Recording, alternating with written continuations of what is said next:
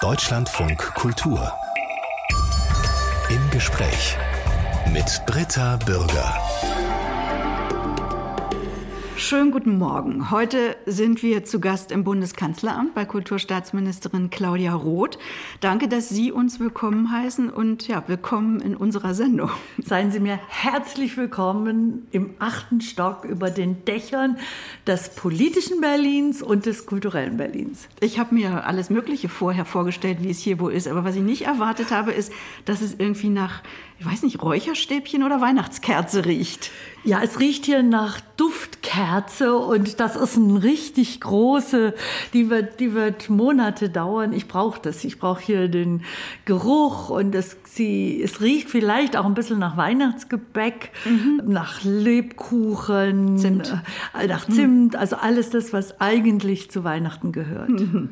Sie sind ja frisch zurück aus 40 Grad Nigeria. Zwei Tage waren Sie da mit Annalena Baerbock. Wir haben viel darüber berichtet bei uns im Programm über eben die Rückgabe der ersten Benin-Bronzen. Jahrelang wurde darüber verhandelt, wie dieses britische Raubgut aus dem Palast des damaligen Königreichs Benin restituiert werden kann. Jetzt sind die ersten 20 dieser Objekte zurückgegeben worden. Sie sind da hingeflogen mit der Regierungsmaschine, die Objekte im Gepäckraum. Ich vermute, das war mal jetzt eine der schönen Aufgaben, die Sie haben. Ja, ich muss Ihnen sagen, das war einer der bewegendsten Momente. Es war unglaublich emotional äh, vor Ort zu erleben. Wir sind ja dann auch tatsächlich nach Benin City gefahren. Wir waren vor Ort, wo der ehemalige Palast stand, der komplett zerstört worden ist. Äh, wir waren vor Ort, wo ein weltberühmtes Foto entstanden ist, wo sozusagen die kolonialen Räuber, wenn ich das sagen darf, 1897 alles ausgeraubt haben und es auf dem Boden dargelegt haben, die ganzen Figuren, die Elfenbeinkunstwerke, da gibt es Fotos davon. Und wie man den Menschen dort vor Ort 125 Jahre ihre kulturelle Identität eigentlich gestohlen hatte. Und wenn man das liest, ist es die eine Sache. Aber wenn sie dann Menschen treffen, mit Menschen reden und ganz nah dran sind, dann merkt man, wie groß der Schmerz und die Trauer über viele, viele Jahrzehnte war und wie groß die offenen Wunden sind und welche un unglaublich grenzenlose Freude darüber da ist, dass dieser Schritt der Rückgabe jetzt gemacht wird. Und darüber ist in den vergangenen Tagen eine Nähe entstanden, eine Freundschaft entstanden. Also wir haben mit der Zurückgabe die Voraussetzungen geschaffen, eine gemeinsame Zukunft zu bestimmen. Diese Reise nach Nigeria war also eine schöne Aufgabe von Kulturstaatsministerin Claudia Roth. Sie hatte es in ihrem ersten Amtsjahr hm, auch mit weniger schönen Baustellen zu tun. Darauf werden wir kommen, aber auch versuchen, ihren politischen Weg äh, nachzuzeichnen. Immerhin mischt Claudia Roth bald 40 Jahre mit ja, in der Politik. Stimmt. Das ist eine ganz schön lange Zeit, das stimmt. Für viele ist Claudia Roth ein Urgestein der Grünen, eine, die die Identität ihrer Partei seit fast 40 Jahren mit Leidenschaft verkörpert, seit einem Jahr die erste grüne Beauftragte der Bundesregierung für Kultur und Medien. Und wer hätte gedacht, dass diese Claudia Roth als junge Frau erstmal der FDP nahestand, von 1971 bis 90, also 19 Jahre lang war sie bei den Jungdemokraten. Die haben sich dann 82 von der FDP gelöst. Frau Roth, warum war das am Anfang Ihre politische Heimat? War das ein noch Also jetzt muss ich natürlich erklären. Also ich musste als Jungdemokratin nicht bei der FDP sein, sondern es war ein sehr selbstbewusster linksliberaler Jugendverband. Und die Trennung ist dann tatsächlich erfolgt, mhm. als die FDP die Wende gemacht hat, weg von der sozialliberalen Perspektive. Und die jungen Demokraten sind dann der erste Jugendverband der Grünen geworden. Also die Jungen Demokraten sind zur Grünen Partei gekommen. Ich glaube, das hat es auch mit ein Grund dafür, dass gerade der ganze Bereich der Bürgerrechte, der Menschenrechte, des Rechtsstaats, der Leidenschaft für eine vielfältige, bunte, kraftvolle Demokratie so tief verankert ist. Das war tatsächlich sozusagen der Input.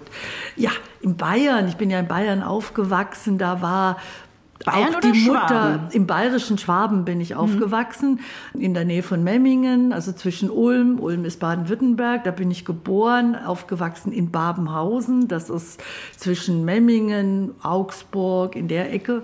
Und da galt auch die FDP schon als verdammt links. Und die Jungdemokraten, das, galt, das war schon in Richtung linksradikal. Mein großes Vorbild damals war tatsächlich Frau Hambrücher, eine ganz starke, kluge, selbstbewusste Politikerin, das liberale Gewissen in, in, in dieser Zeit. Und äh, ja, und äh, da habe ich meinen Platz gefunden. Aber beruflich haben Sie ja erstmal andere Ambitionen gehabt als äh, Politik, nämlich in der Kultur, im Theater haben Sie angefangen. Nee, Politik wollte ich immer machen. Ich wollte immer politisch sein. Ich war immer politisch. Ja. Aber Parteipolitik war eigentlich ganz weit weg. Gut, Jungdemokraten, aber es war ja nicht klassisch Parteipolitik. Ich habe nicht gedacht, dass ich mal Hier sitze. Nee, also das habe ich mit Sicherheit nicht gedacht, sondern das gar nicht anspruchsvolle Vorhaben war, die Welt einfach besser zu machen, die Welt gerechter zu machen. Also kleiner hat man es nicht gemacht. Und da war dann die Überlegung, ja, wie machst du das eigentlich? Und da ich aus einer extrem kulturaffinen Familie komme. Also Kultur war bei uns absolut angesagt. Mein Vater war großartiger Sänger, der eigentlich Profisänger hätte werden wollen. Dann aber Zahnarzt wurde. Ja, weil er wollte eigentlich seine Träume waren, äh, in Frankreich Musik zu studieren. Er hat das Frankreich geliebt, unglaublich. Die französische Literatur und alles und konnte wahnsinnig gut Französisch sprechen. Und dann, ja, dann musste er nach Frankreich, aber nicht als Student, sondern als Soldat und hat dann nach dem Drama und der Tragödie des Zweiten Weltkriegs sich einfach, glaube ich, in dieser Zeit nicht mehr getraut, ein Musikstudium zu machen, mhm. sondern ist dann tatsächlich Zahnarzt geworden. Und meine Mama, die kam eher aus der bildenden Kunst, die hatte die Idee, Innenarchitektur zu machen oder ja, auf eine Kunstakademie zu gehen. Tja, die ist aber nicht auf die Kunstakademie gegangen, sondern man hat ihr gesagt, entweder sie wird Krankenschwester im Krieg oder sie wird Lehrerin. Und dann ist sie Lehrerin geworden. Mhm. Das heißt, die Träume meiner Eltern waren bei mir ziemlich tief Gut verankert. Das heißt aber auch, dass meine Eltern jetzt nicht wirklich ernsthaft intervenieren konnten, äh, als ich gesagt habe, also ich will zum Theater oder dann später im Musikbereich ja unterwegs zu sein, sondern ich habe eigentlich ein Stück weit sogar das mhm. ausgelebt, was meine Eltern sich erträumt haben.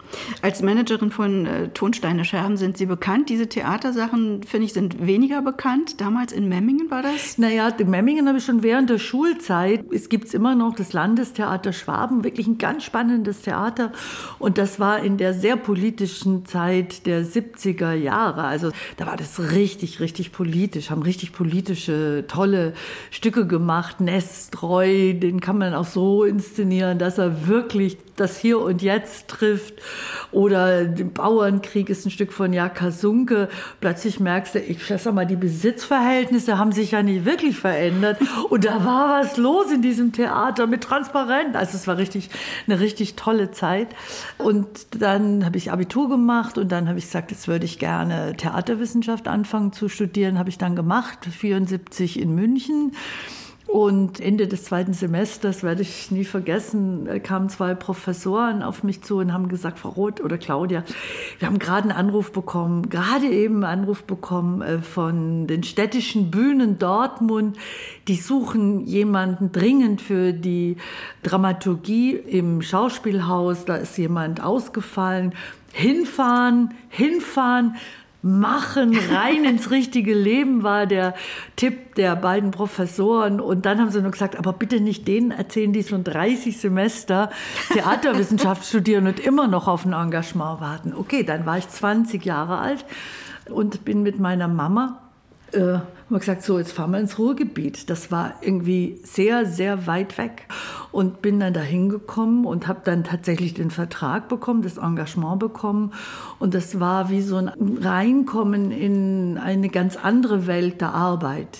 Sie kommen vom Lodenmantel weiß blau CSU geschwängerten Bayern, da waren die Verhältnisse ja noch ganz andere äh, als heute, ins Ruhrgebiet. Äh, ins Ruhrgebiet. Hm. Und in dieses bunte, vielfältige Ruhrgebiet, wo Arbeitskämpfe waren, wo ein monatelanger äh, Streik äh, für die 35-Stunden-Woche war, wo die Zechen noch die Räder sich noch gedreht haben und wo das Stahlwerk in Dortmund noch da war, das gibt es gar nicht mehr. Da ist jetzt so ein See gebaut worden und da stehen Villen rum. Also das war eine ganz neue Erfahrung für mich und ich habe unglaublich gute Erinnerung an die Zeit im Ruhrgebiet und war dann tatsächlich erst Dramaturgieassistentin am Schauspielhaus und dann bin ich Dramaturgin geworden fürs Kinder- und Jugendtheater innerhalb der städtischen Bühnen. Da habe ich dann tatsächlich Rio Reiser auch kennengelernt, äh, der der jüngere Bruder vom Leiter Peter Möbius des Kinder- und Jugendtheaters war. Dann kam die wilde Zeit mit Tonsteine Scherben. Die kam dann, genau. Und irgendwann eine Stellenanzeige in der Taz. Ja, das stimmt. 1985, die haben Sie in einer Autobiografie, die Sie ganz früh schon geschrieben haben, haben Sie die abgedruckt, diese Stellenanzeige als Pressesprecherin bei der Bundestagsfraktion Die Grünen. Da wurde gefordert, journalistische Ausbildung und Erfahrung hatten sie nicht. Fähigkeit, stilsicher zu redigieren und flüssig zu formulieren, Kontaktfreudigkeit und Stressbereitschaft, Präsenz in Bonn und an Wochenenden, Fähigkeit zu innerparteilicher Überparteilichkeit. Mit was haben Sie da gepunktet? Naja, eigentlich was wichtig war, es ist eine Frau gefordert worden.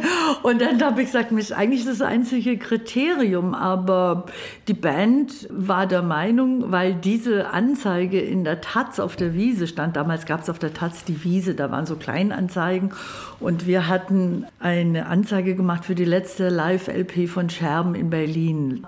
Und für zehn LPs gab es eine Anzeige in der Taz. Wir haben mal so, war immer so ein, so ein direkter Handel.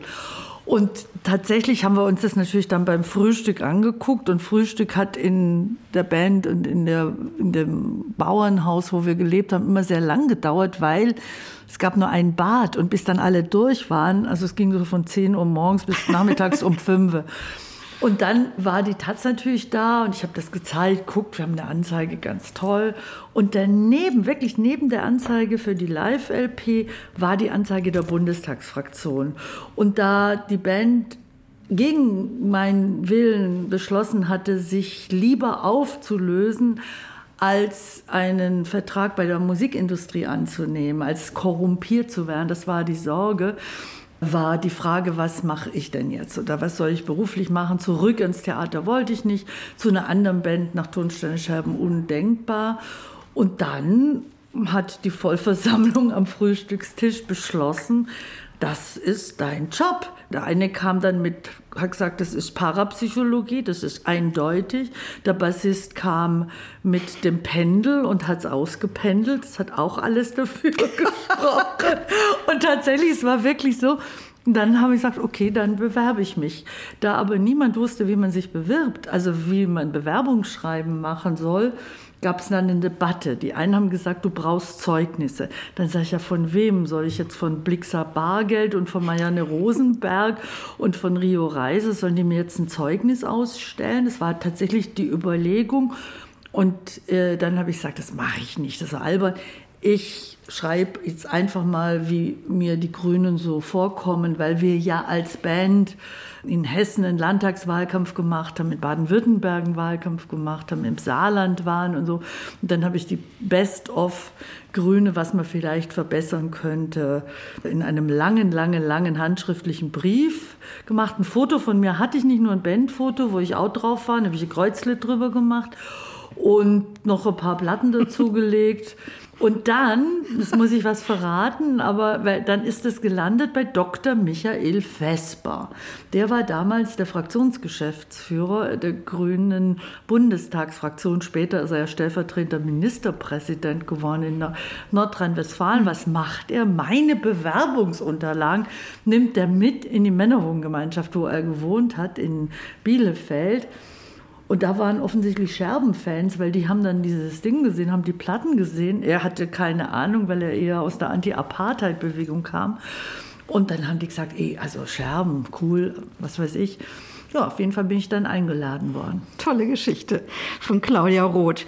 Nach den ersten zwei Jahren als Pressesprecherin ist sie dann Mitglied der Grünen geworden, ab 89 ins Europaparlament gewählt worden, dort fast zehn Jahre aktiv gewesen, vor allen Dingen im Bereich Menschenrechte, Minderheitenrechte, Einwanderungspolitik. Ihr Karriereplan soll sich an einem Satz von Bertolt Brecht orientiert haben. Ändere die Welt, sie braucht es. Als Co-Vorsitzende der Grünen konnten Sie diesen Brechtschen Auftrag ja mit Unterbrechungen mehr als zehn Jahre lang umsetzen, gestalten vor allem. Was hat Sie vor allem angetrieben? Was wollten Sie ändern? Mehrere Themen. Also wie gesagt, ich komme ja eher aus der radikaldemokratischen Perspektive und Bewegung. Und für mich war so wichtig, dass nicht die Herkunft oder die Religion oder die Hautfarbe oder die sexuelle Identität oder das Geschlecht oder das Alter eines Menschen den Wert des Menschen bestimmen darf. Also sprich, wie machen wir aus unserer multikulturellen Realität, in der wir leben, eine multikulturelle Demokratie? Wie erkennen wir endlich an, in welchem Land wir leben, wie bunt, wie vielfältig das ist und wie schaffen wir es, gleiche Rechte tatsächlich zu erzeugen? Das war ein ganz großes Motiv gleiche Rechte für Frauen, denn es hat uns doch nicht ausgereicht, das Versprechen, ihr bekommt die gleichen Rechte im Himmel wer will denn schon Himmel und Hosianna singen? Also, sondern wir haben immer dafür gekämpft, im Hier und Jetzt. Und da war natürlich die Grüne Partei von enormer Bedeutung, denn mit der Quote, die es bei uns ja sehr, sehr, sehr früh gab, sind zwar wir Frauen immer so ein bisschen von oben runter als die Quotenfrauen bezeichnet worden. Aber wir haben halt bewiesen, dass die Quote nicht mehr ist als ein Schlüssel, die überhaupt die Tür öffnet, damit Frauen ja. gleichberechtigt teilhaben können. Und dann müssen sie natürlich zeigen, dass sie es können. Und dass sie es können, zeigen die grünen Frauen. Und dass heute 59 Prozent der Abgeordneten der grünen Bundestagsfraktion, der größten, die wir jemals hatten, Frauen sind, zeigt ja die Wirksamkeit einer Quote. Und da hat sich ganz viel verändert, reicht noch nicht aus, aber das war ein Punkt. Oder der lange, lange Kampf für gleiche Rechte von LGBTIQ hat natürlich damit zu tun, dass ich mit Rio Reise gelebt habe, der offen schwul war, zu erleben, wie selbst in einer Welt vom Rock'n'Roll, in der Kultur, das überhaupt nicht einfach war. Dafür Anerkennung zu bekommen oder nicht diskriminiert zu werden, hat auch das ganz stark geprägt. Und dann war natürlich das andere ganz große Thema, wo ich mich ehrlich gesagt heute oft frage, waren wir nicht laut genug, war ich nicht laut genug, war die Frage, dass der Mensch nicht nur nicht andere Menschen ausbeuten darf, sondern eben auch die Natur und dass mhm. der Mensch Teil des Ganzen ist und die menschliche Hybris, die glaubt, sie kann eingreifen, verändern und steht über allem, verhängnisvoll ist. Wie verhängnisvoll es ist, muss ich Ihnen wirklich sagen, hätte ich vor 40 Jahren, glaube ich, so nicht gedacht. Die Klimakrise, die heute zur Überlebensfrage geworden ist, die war vielen von uns mir auch nicht so in der Dramatik bewusst und klar. Keine andere und kein anderer hat die Partei so lange geführt wie Sie. Vor fast 20 Jahren haben Sie formuliert, die Grüne Partei sei weder Wahlverein noch Lobbyistenverbindung, sie sei eine Programmpartei und um als solche glaubwürdig zu sein, brauche es programmatische Klarheit ohne Dogmatismus. Gilt das heute noch viel mehr als vor 20 Jahren? Eigentlich bin ich ziemlich stolz auf diese grüne Partei, dass sie nie den einfachen Weg gegangen ist, dass sie nie das einfache Ja oder das leichte Nein zur Grundlage von politischem Handeln genommen hat, sondern dass wir in Zeiten, wo andere mit allem Möglichen beschäftigt waren, gesagt haben, wir führen jetzt Grundsatzdebatten, wir führen Debatten über die Werte, die uns von Anfang an bestimmt haben. Und wir müssen trotzdem lernen, Kompromisse zu Und wir müssen, ja, also das da war waren aber, Sie ja gefragt sagen, als Vermittlerin. Ja, natürlich, aber zu sagen, 1980 ökologisch, demokratisch, basisdemokratisch, sozial. Was heißt es eigentlich, diese Werte 20 Jahre später, wie müssen die neu definiert werden? Stimmen die noch? Also immer wieder dieses eigene Hinterfragen. Und dann 98 die erste Regierungsbeteiligung, wo eine unglaubliche Erwartung auf die Grünen draufgesattelt wurde, so nach dem Motto, wir aber auch selber dazu beigetragen haben. Ne? Jetzt muss alles sofort anders werden. Also Atomausstieg eigentlich in der ersten Legislatur, in der du äh, in der Regierung bist, um dann zu, zu erfahren und zu lernen, dass es erstens viel, viel länger dauert und dass es zweitens auch sein kann, dass Kompromissfähigkeit Politikfähigkeit heißt. Also, dass der Kompromiss in der Demokratie dazugehört, das haben wir dann und habe ich dann in diesen Jahren natürlich gelernt. Womit haben Sie sich denn selbst politisch, moralisch am schwersten getan als Parteivorsitzende? Das war tatsächlich, glaube ich, nach der militärischen Beteiligung im ehemaligen Jugoslawien, Afghanistan. Das war tatsächlich auch meiner schwierigsten Reden, äh, die Unterstützung des Einsatzes in Afghanistan. Es war erstens für mich sehr schwer. Und ich wusste aber, ich habe ja die Verantwortung, die Partei zusammenzuhalten. Und es ist eine Partei, wo natürlich Gewaltfreiheit eine große Rolle spielt, das nicht identisch ist mit Pazifismus. Wir haben auch Pazifisten in der Partei. Und auf der anderen Seite eben, die gesagt haben, aber es geht um Frauenrechte, es geht darum, dem Terror der Taliban etwas entgegenzusetzen und das zusammenzubringen, das zusammenzuhalten und da eine Rede zu halten, dass die Partei nicht anfängt, dass wir nicht Austritte bekommen, dass die Partei nicht auseinanderbricht, das war für mich ganz, ganz, ganz schwer. Mir hat wirklich gut getan, obwohl es extrem anstrengend war oft, unsere Doppelspitze, unsere hm. Doppelspitze. Ich habe ja wirklich, ich habe sie alle hinter mir. Ich hatte mit Fritz Kuhn, den Sie schon am Theater kennengelernt haben. Den habe ich schon im Theater. Der kam nämlich aus Memmingen tatsächlich und war dann auch für eine Produktion am Landestheater. Er war natürlich Regieassistent. Das war sozusagen Fritz Kuhn, dann Reinhard Bütikofer und dann Cem Özdemir. Und es war schon unglaublich wichtig, dass in dieser Konstellation Konstellation einer Doppelspitze versucht wurde. Das hat Fritz damals auch sehr deutlich gemacht. Wir müssen den Kompromiss finden. Wenn wir beide auseinandergehen, dann bricht uns das hm. auseinander. Und das war oft sehr, sehr, sehr anstrengend. Aber ich glaube, wenn wir es gut hingekriegt haben, dann hat es tatsächlich die Partei zusammengebunden. Und dann waren die Debatten um ein modernes humanitäres Asylrecht das waren heftige Auseinandersetzungen und Verhandlungen mit Otto Schily. Das Private ist politisch, das war ein Slogan der Frauenbewegung der 70er Jahre. Sie haben das in Ihrem Buchtitel, diesem frühen Buch, umgekehrt. Das Politische ist privat. Wie haben Sie das gemeint? Das, ist eigentlich so was wie Privatleben gar nicht gibt. Nein, aber ich habe bei Rio tatsächlich gelernt, wie politisch das Private ist. Denn so wie er lebt und liebt, ist es natürlich politisch es wäre ja unmöglich, jetzt da rumzujammern und zu sagen, ach, und ich habe gar keine Kinder und eigentlich nicht so eine klassische Familie. Ach, wie ungerecht und wie schlimm. Ich bin ja selber schuld, bin ja selbst verantwortlich dafür. Aber der Preis ist schon hoch. Also das sozusagen das klassische Privatleben, das habe ich immer noch nicht gefunden und absehbar finde ich das auch noch nicht. Und dieses frühe Buch von Claudia Roth endet äh, mit einem Satz, den ich vorlesen möchte gerne, nämlich, dass Politik keine bürokratische, leidenschaftslose Angelegenheit ist. Und weiter, wenn mir Claudia Roth das den Vorwurf einträgt, ich sei zu bunt, zu laut, zu Claudia, dann sind mir solche Urteile allemal lieber als Kantenschleifen und Bindestrich-Existenz. Aber nicht schlecht geschrieben, ne? Nee. also, jetzt muss ich mal wieder zitieren, da wird mir einiges einfallen ich sollte vielleicht mal wieder Leserinnen Briefe schreiben.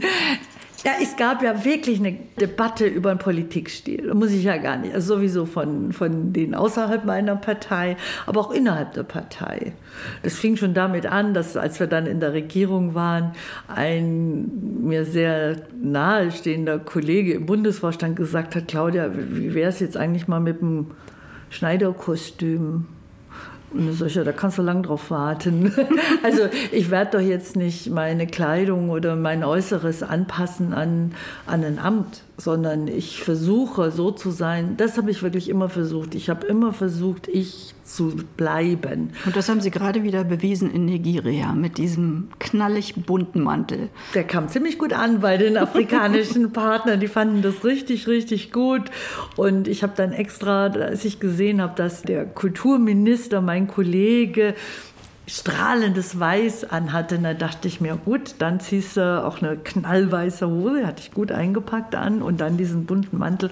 Das war richtig, ja, das ist ja auch ein Statement. Nein, das gab eine Debatte über einen eher technokratischen Politikstil und über die Frage, haben Emotionen und hat Emotionalität in der Politik einen Platz oder Moral und Ethik. Und ich bin überzeugt, ohne Moral kommt unmoralische Politik raus. Und ich muss Ihnen wirklich sagen, eines der wichtigsten Lob, was ich bekommen habe oder was mich wirklich freut, ist, wenn Menschen sagen, also liebe Frau Roth, was Sie sagen, teilen wir jetzt gar nicht unbedingt aber wir glauben ihnen jedes Wort. Das ist so meinen. Äh, das ist Glaubwürdigkeit und Glaubwürdigkeit gehört zur Politik, denn die Herausforderungen sind so groß und viele Fragen sind so unfassbar schwer zu verstehen und zu erklären. Und wenn sich das entfernt von den Menschen, dann ist es in der Demokratie sehr gefährlich.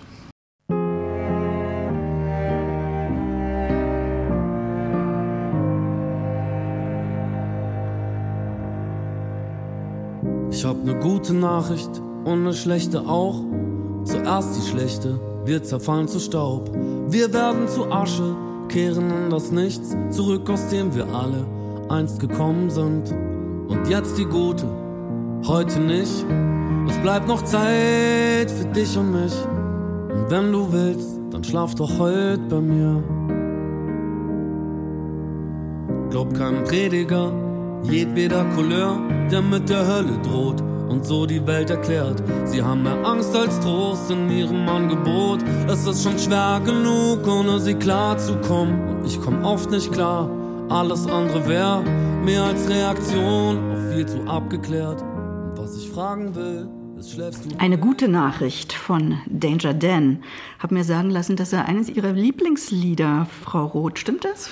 Ja, ich habe ihn live, ich glaube, das war das letzte Mal, als ich ihn live gehört habe als Musiker. Das war eine sehr, sehr schöne, wichtige, auch sehr emotionale Veranstaltung, Solidaritätsveranstaltung für die Ukraine im Berliner Ensemble und Danger Dan hat äh, gesungen und am Klavier hat ihn Igor Levit begleitet, was natürlich auch eine wunderbare Crossover-Beziehung ist. Und ich mag das Lied so sehr, weil er beschreibt so einen Grundzustand, so eine Grundsorge, die viele Menschen, glaube ich, in dieser Zeit haben. Ja, geht es überhaupt noch weiter? Gibt es noch einen Morgen? Und er sagt, aber heute noch nicht. Also wenn die Welt jetzt untergeht, heute noch nicht. Heute nehme ich mir noch Zeit für Liebe oder für Gefühl. Und es ist ein, mhm. Eins, wirklich ein ganz schönes Lied. Als die Ampelkoalition vor einem Jahr die Regierungsbildung ausgehandelt hat, äh, mit was für möglichen Posten haben Sie damals eigentlich geliebäugelt? Ich habe überhaupt nicht geliebäugelt. Oder auch gehofft, dass es das nicht wird? Nein, ich habe überhaupt nicht geliebäugelt. Ich habe auch gar nichts gehofft, weil ich war ja schon wiedergewählt zur Vizepräsidentin im Deutschen Bundestag mit einem sehr guten Ergebnis. Und war eigentlich völlig frei in diesen Koalitionsverhandlungen. Ich habe ohne jede eigene Begehrlichkeit mitverhandelt. Ich war extrem frei, weil ich auch leidenschaftlich Vizepräsidentin war und ich war wirklich total überrascht am Tag, als die Verhandlungen abgeschlossen waren und in der berühmten Nacht, als sich wirklich nur noch die Parteivorsitzenden plus äh, dem Kanzlerkandidaten zusammengesetzt hatten und dann die Ressorts verteilt haben, dass ich dann am Vormittag gehört habe, also die Grünen bekommen Kultur und Annalena Baerbock und Robert Habeck gesagt haben, Claudia, jetzt bist du dran. Das war echt eine Überraschung. Dann haben Sie sich hier schön eingerichtet im Kanzleramt. Draußen hängt viel Kunst von Frauen aus der Sammlung des Deutschen Bundestages, habe ich mir angeguckt. Und hier in Ihrem Büro sieht es persönlicher aus. Also hier stehen viele Bücher, Jerusalem, Tibet, die Alhambra, Ernest Hemingway, alles Mögliche. Viele anscheinend auch kann ich mir vorstellen, Gastgeschenke oder Geschenke, die Sie auf Reisen bekommen haben. Selbst Gartenzwerge stehen hier, Vasen, Skulpturen, Kunst, vielleicht ein Unplattenspieler habe ich Meine, gesehen. ja, ja, klar. Die Schallplatte ist ja wieder total in. In einem wunderbaren Plattenladen, einem der wichtigsten, den es gibt in Stuttgart, habe ich kurz vor Weihnachten, genau vor einem Jahr, haben die mir gesagt, es gab noch nie so einen Boom an Plattenspielern, die jetzt wieder gekauft worden sind. Also habe ich gesagt, brauche ich natürlich hier auch einen Plattenspieler. Und ja, meine Mama seligen Angedenkens, die würde wahrscheinlich sagen, wann fängst du eigentlich mal an, dein Bücherregal zu sortieren und aufzuräumen? Da bin ich nämlich wirklich noch nicht dazu gekommen. Hier stehen weniger Reisegeschichten, sondern es ist viel von meiner Mutter. Zum Beispiel eine sehr schöne alte Porzellanfigur mit drei tanzenden Frauen, glaube ich, ziemlich wertvoll. Die ist von meiner Mama. Und das waren ihre drei Töchter, hat sie immer gesagt. ja. Ähm, Also es sind viele Andenken an, Erinnerungsstücke. ja, an meine Familie, weil meine Eltern mir wirklich extrem wichtig waren.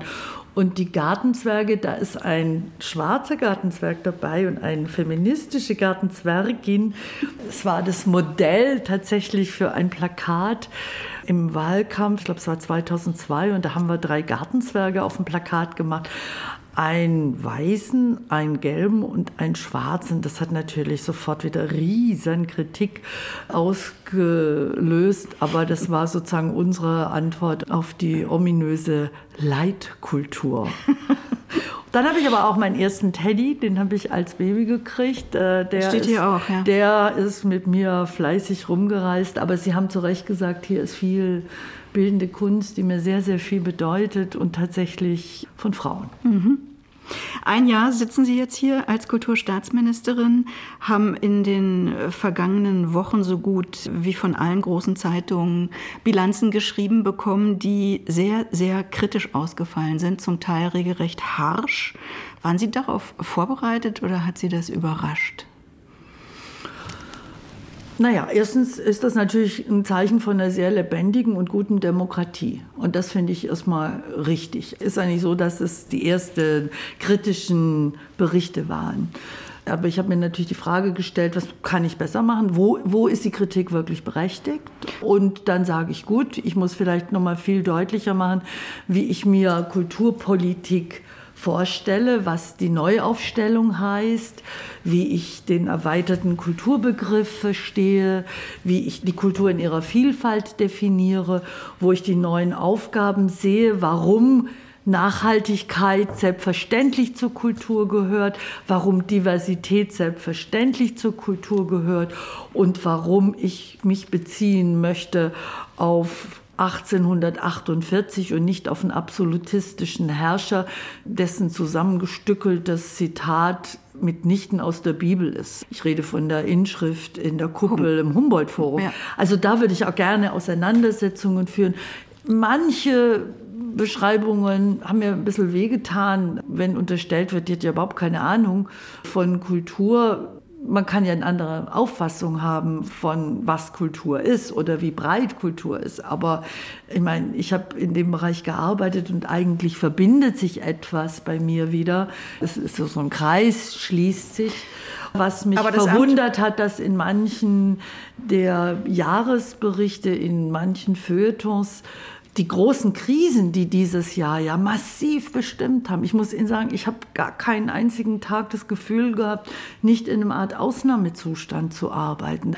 Die Covid-Pandemie, die mitnichten vorbei war. Wir haben eine Berlinale gemacht in einer Zeit, als die höchsten Infektionszahlen waren. Was glauben Sie, wie das Herz Klar. schlägt? Oder wir haben ab 24. Februar einen brutalen Krieg, der mich jeden Tag wirklich beschäftigt, wo ich immer überlege, was können wir tun, um in der Ukraine zu helfen. Und auf der anderen Seite, was muss ich tun, um die Bedeutung von Kultur und Kunst in einer Demokratie deutlich zu machen, weil sie von den Autokraten und Autoritären wie Putin, von den Diktatoren dieser Welt versucht wird anzugreifen und zu zerstören. Und wir haben die Klimakrise und die hat natürlich Auswirkungen auf die Kulturinfrastruktur, auf die Themen, auf die Inhalte.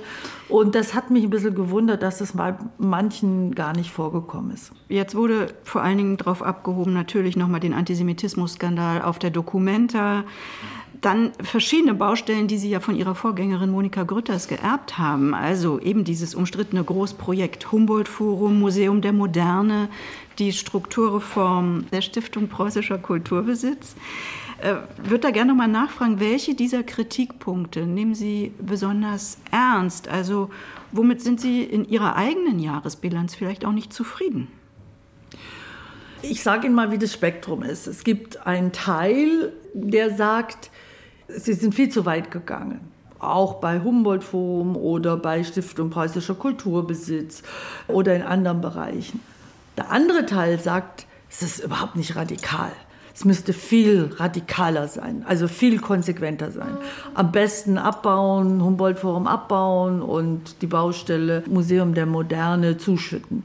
Gut, jetzt versuche ich nicht den einfachen mittleren Weg zu gehen, aber ich habe wirklich versucht, mit Altlasten umzugehen. Das muss man einfach sagen, die sind da und Reformen voranzutreiben. Und ich bin zufriedener als manche Kritik beschreibt mit dem Reformprozess Stiftung Preußischer Kulturbesitz, weil tatsächlich sich etwas verändern wird. Und es wird sich sehr, sehr viel verändern durch eine ganz neue Struktur. Es ist nicht mehr dieses hierarchische System, sondern es ist ein kollegialer Vorstand, in dem die Einrichtungen vertreten sind, in dem das Kulturforum, die Museumsinsel die Autonomie bekommen, die sie gar nicht hatten.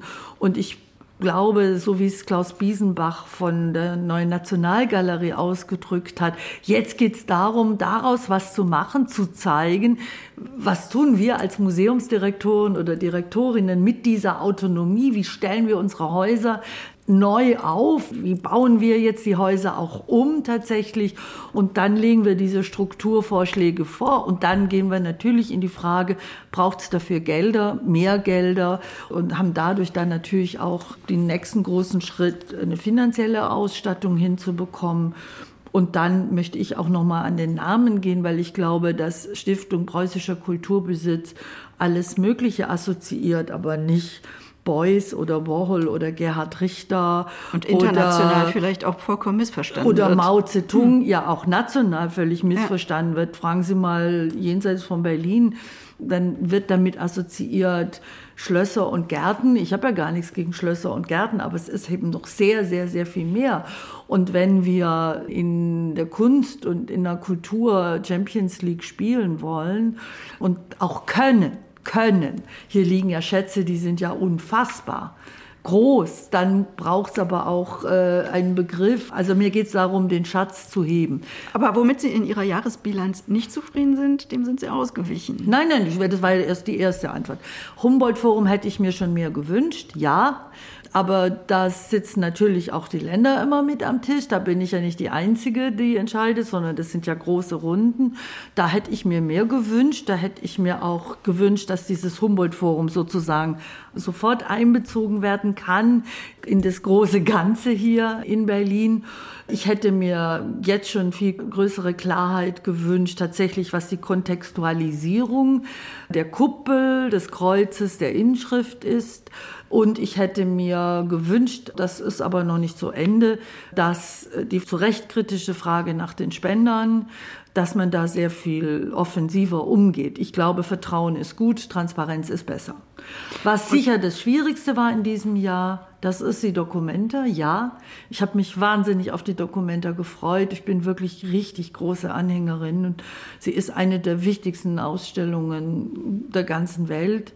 Und ich hätte mir wirklich nicht vorstellen können, dass es zu so einem ja, dazu kommt, wo es leider dazu gekommen ist, zu dieser antisemitischen Bildsprache. Natürlich überlege ich mir, was wäre möglich gewesen oder wäre überhaupt was möglich gewesen, wäre, wo hätte interveniert werden können, war ich zu gutgläubig, ist nicht passiert. Ich habe keine institutionelle Funktion im ganzen Rahmen. Dokumenta soll nicht eine Ausrede sein, ist aber Realität und setze jetzt ganz darauf, dass wenn der Abschlussbericht vorliegt, dass es dann eine nach vorne gerichtete Struktur Debatte gibt. Und ich habe angeboten von Seiten des Bundes natürlich mich beteiligen zu wollen und auch zu können aber nicht nur finanziell, ohne jede institutionelle Funktion, sondern das muss dann miteinander verbunden werden. Ich habe sehr viel nachgedacht und das ist, glaube ich, auch sehr, sehr wichtig, beides im Auge zu behalten. Zum einen, was heißt Kunstfreiheit in einer Demokratie? Ganz wichtig, dafür bin ich verantwortlich, sie zu beschützen. Aber wo hat die Kunstfreiheit auch ihre Grenzen? Grenzen ja. Und die Grenzen sind da, wenn der Artikel 1 unseres Grundgesetzes berührt ist, also sprich Antisemitismus, Antiziganismus, es gibt auch antiziganistische Bildsprache oder Rassismus. Das muss die zukünftige Arbeit natürlich ganz entscheidend mitprägen. Ich möchte noch kurz darüber sprechen, was Sie sich als Kulturstaatsministerin fürs neue Jahr vorgenommen haben. Da gibt es ja auch neue, alte Baustellen. Zum Beispiel die Novellierung des Filmförderungsgesetzes. Überfällig ist erneut verschoben worden. Das muss alle fünf Jahre novelliert werden. Jetzt sind schon sechs Jahre um. Da müssen Sie jetzt ran und haben angekündigt, zur Berlinale ein erstes Konzept vorzulegen. Was ist für Sie entscheidend bei dieser Novellierung? Also man hätte jetzt ja sagen können, jetzt gehen wir machen, machen wir so ein kleines Reformchen, bessern so ein bisschen aus. Aber das wollten wir nicht, sondern wir haben gesagt, wir wollen alle Akteure und Akteurinnen in großen Dialogforen anhören, mit ihnen diskutieren. Und trotz dieser krisenhaften Zeit, in der wir sind, haben wir das gemacht, haben unglaublich viele Gespräche geführt. Und es geht darum, ja, natürlich Erfolg an der Kinokasse zu haben. Es geht darum, den kulturellen Film zu stärken. Ähm, da haben halt viele Angst, dass das nicht passiert. Naja, aber ich hm. kann es ja sagen, nochmal, hm. Kinokasse ist wichtig. So, da geht es aber auch darum, dass es Kinos weiterhin gibt und dass wir die Existenz der Kinos auch sichern, die ja auch von der Energiekrise, von der Klimakrise betroffen sind. Dann zweitens den Kulturfilm. Natürlich ist es eine zentrale, wichtige Aufgabe, den Kulturfilm zu stärken und drittens den Filmstandort zu stärken. Also das sind die drei ganz großen Punkte und es gab eine große Zustimmung, dass man jetzt nicht schnell, schnell versucht, was auf den Weg zu bringen, was dann eigentlich gar nicht ausreicht, sondern dass wir wirklich versuchen, eine große Reform auf den Weg zu bringen. Das ist der erste Punkt für nächstes Jahr. Dann etwas, was ein richtig großer Erfolg werden kann. Ich bin ziemlich sicher, dass er das auch wird. Das ist der Kulturpass. Wir haben davon ja schon gehört. Alle, die 18 werden im nächsten Jahr, die bekommen diese 200 Euro Guthaben, die sie in Kultur investieren investieren können. Aber wie läuft das konkret ab? Also, wir hoffen, dass alles jetzt bis Ende des Jahres sozusagen steht. Dann können sich in den kommenden Monaten zum Beispiel Plattenläden, Buchläden, Theater, Clubs, Konzertsäle können sich registrieren. Also der Buchladen kann sagen, ich mache da mit. Und dann bekommt der 18-Jährige oder die 18-Jährige 200 Euro, sagt, ach, jetzt habe ich Lust, jetzt möchte ich mir das ausgezeichnete Hohenzollern-Buch zum Beispiel kaufen. Und dann wird verlinkt und dann heißt es am Buchladen in der Ecke da und da gibt es dieses Buch. Es läuft über, über Apps und es geht tatsächlich auch darum, ja, die mittelständischen Einrichtungen, die Buchhändler, die Kinos, die Arthouse-Kinos zu unterstützen. Die freuen sich wirklich und die sagen, ja, das kann wirklich gut werden. Und wir haben ja sehr eng mit den Franzosen daran gearbeitet, die seit Mai mit diesem Projekt laufen. Und die sagen, es gibt einen tatsächlich deutlich, deutlich spürbaren Aufwuchs an Buchkäufen. Und in Frankreich gehen die Leute ins Kino. Und da geht nicht nur die Person, die das Guthaben hat, ins Kino, sondern es sind drei bis vier Karten, die dann verkauft werden. Wir wollen, dass es dann ab Sommer starten kann oder im Frühsommer starten kann. Es muss ja jetzt technisch alles auf den Weg gebracht werden. Wir haben 100 Millionen dafür. 750.000 Menschen werden nächstes Jahr 18. Dann haben natürlich die Rechenkünstler in unserem Land nachgerechnet und haben gesagt, ja, das reicht ja gar nicht 100 Millionen. Ja, gut, das reicht aber für 60 Prozent. Und wenn 60 Prozent teilnehmen, das ist in etwa die Zahl in Frankreich, dann wäre das ein mega großer Erfolg. Also da freue ich mich total drauf. Und dann haben wir leider ein riesengroßes Thema, auch das Putin verschuldet. Wir haben die Energiekrise, die ist nicht vorbei und darunter leiden natürlich auch die Kultureinrichtungen. Wir haben sie aufgefordert, auch ihren Beitrag zu leisten. Das tun ganz viele Museen, versuchen Energie einzusparen. In den Theatern ist eine intensive Debatte darüber.